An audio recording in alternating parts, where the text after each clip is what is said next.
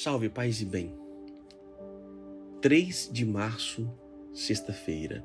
Proclamação do Evangelho de Jesus Cristo segundo Mateus.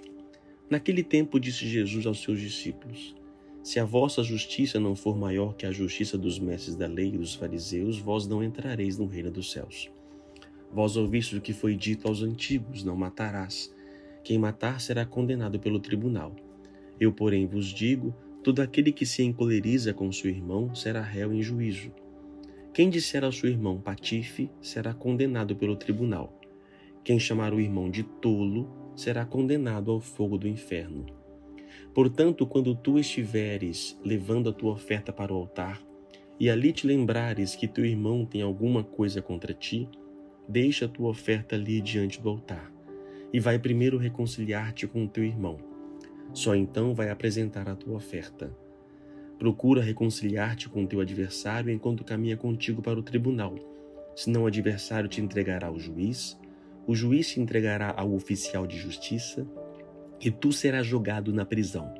Em verdade eu te digo, dali não sairás enquanto não pagares o último centavo. Palavra da salvação. Também este evangelho há pouco tempo nós ouvimos na reflexão dominical dentro do Sermão da Montanha, voltamos a ele, quando fala então do matar. Há um mandamento da lei de Deus: não matarás, não matar. Que é dado, foi dado através de Moisés. E Jesus é o novo Moisés. Só que ele vai dar pleno cumprimento, ele vai profundo, mais profundo ainda. É muito comum no confessionário as pessoas dizerem: Padre, eu não matei ninguém, não mato, não roubo, não faço isso. E isso para elas já é suficiente. Só que o nosso nível de santidade, de pecado, está muito fora, não, não entra profundamente dentro da gente. Por isso, de Jesus, olha, se o seu senso de justiça não for maior que os mestres da lei e dos fariseus, você não vai entrar no reino de Deus.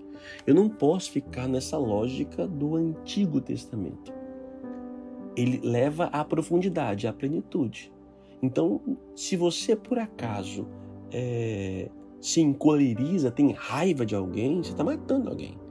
Se você xinga alguém, seu filho dá, não sei por diante, ou você deseja um mal para alguém, você já está matando alguém, está matando alguém dentro de você mesmo que ela possa ter provocado algo em você que produziu essa raiva, esta cólera. Mas mesmo que ela tenha provocado, aí veio o evangelho. Perdoa, não é isso? Sete vezes sete, sete vezes sete, ou seja, sempre.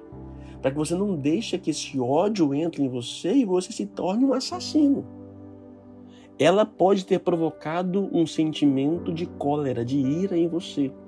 Mas Depende de você deixar que essa, esse ser assassino venha à tona ou não. Eu sei que é difícil controlar os ânimos.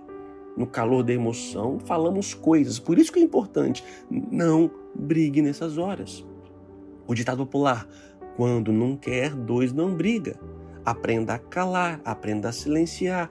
Aprenda a se conhecer. Você sabe que nesse momento você está, sabe, subindo pelas paredes. Vai dar uma caminhada, vai tomar um banho, vai dar uma volta.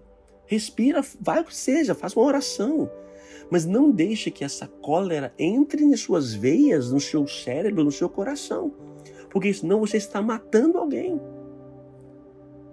É difícil. Então, na sua próxima, próxima confissão, diga: Padre, eu matei alguém. Ah, se não matou. Talvez você tenha até me matado, criatura. Quanto mal já não fiz para você. Ou quantas situações que já provocou em você alguma coisa. Que você teve raiva do padre, de mim ou de qualquer outro padre, da igreja, do bispo. Então, são situações que somos provocados, que eu não posso deixar que essa cólera me domina. A tentação não é pecado. Sentir a cólera não é o pecado, porque é natural, gente. Ninguém tem sangue de barata. É natural irar-se não é cristão deixar a ira mover meu coração. Então eu estou irado, eu estou encolerizado, então eu vou cuidar desse veneno que foi lançado dentro de mim. Mas eu não vou jogar esse veneno para fora. No sentido de para fora de agredir alguém. Eu vou colocar para fora dentro de mim. Se deu para entender a lógica, né? Eu vou, eu vou ruminar isto. Eu vou ruminar mas essa cólera não produzirá em mim é, nódulos espirituais no meu coração. Por isso, eu sei que é difícil, mas é o caminho. Não tem outro. Então, encontre uma maneira. Seja justo, como Deus nos pede. Que Deus te abençoe, Pai, Filho e Espírito Santo. A palavra é justiça. Se a sua justiça não for maior que os homens, não entrará no reino dos céus.